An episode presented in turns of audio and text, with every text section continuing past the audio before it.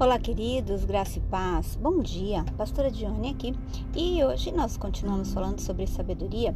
Tiago, capítulo 1, verso 5, a palavra de Deus diz assim: Se alguém tem falta de sabedoria, peça a Deus, que dá liberalmente a todos os que buscam e não lança em rosto.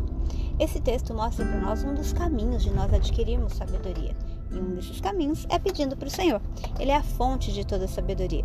Na verdade, nesse processo nós vamos descobrir que o Senhor, ele é a própria sabedoria.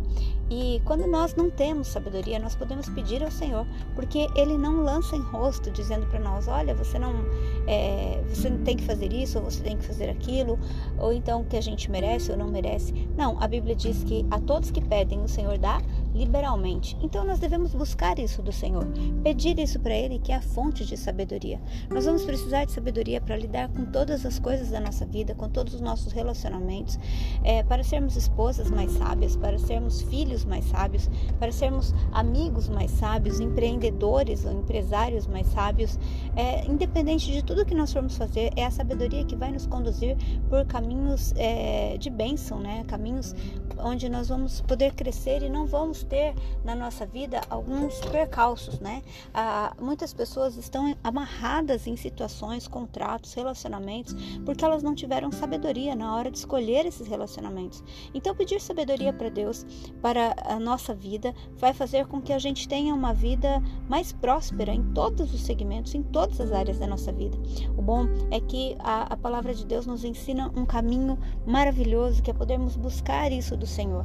Embora algumas coisas de sabedoria sabedoria venham é, do conhecimento, mas nós podemos também pedir ao Senhor. E eu quero te estimular, né, avaliar a sua vida aí e poder fazer uma oração todos os dias pedindo, Senhor, me dá sabedoria. Como eu posso lidar com esse relacionamento difícil? Como eu posso lidar com essa situação financeira que está me roubando?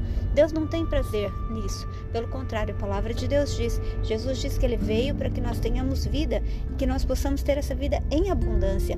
Então, muitas vezes nós não estamos tendo essa vida em abundância não é porque Deus quer pesar a mão sobre nós, mas é porque nós não estamos sendo sábios nas nossas decisões, nos nossos relacionamentos e nas nossas atitudes. E que bom saber que nós temos um lugar para pedir sabedoria.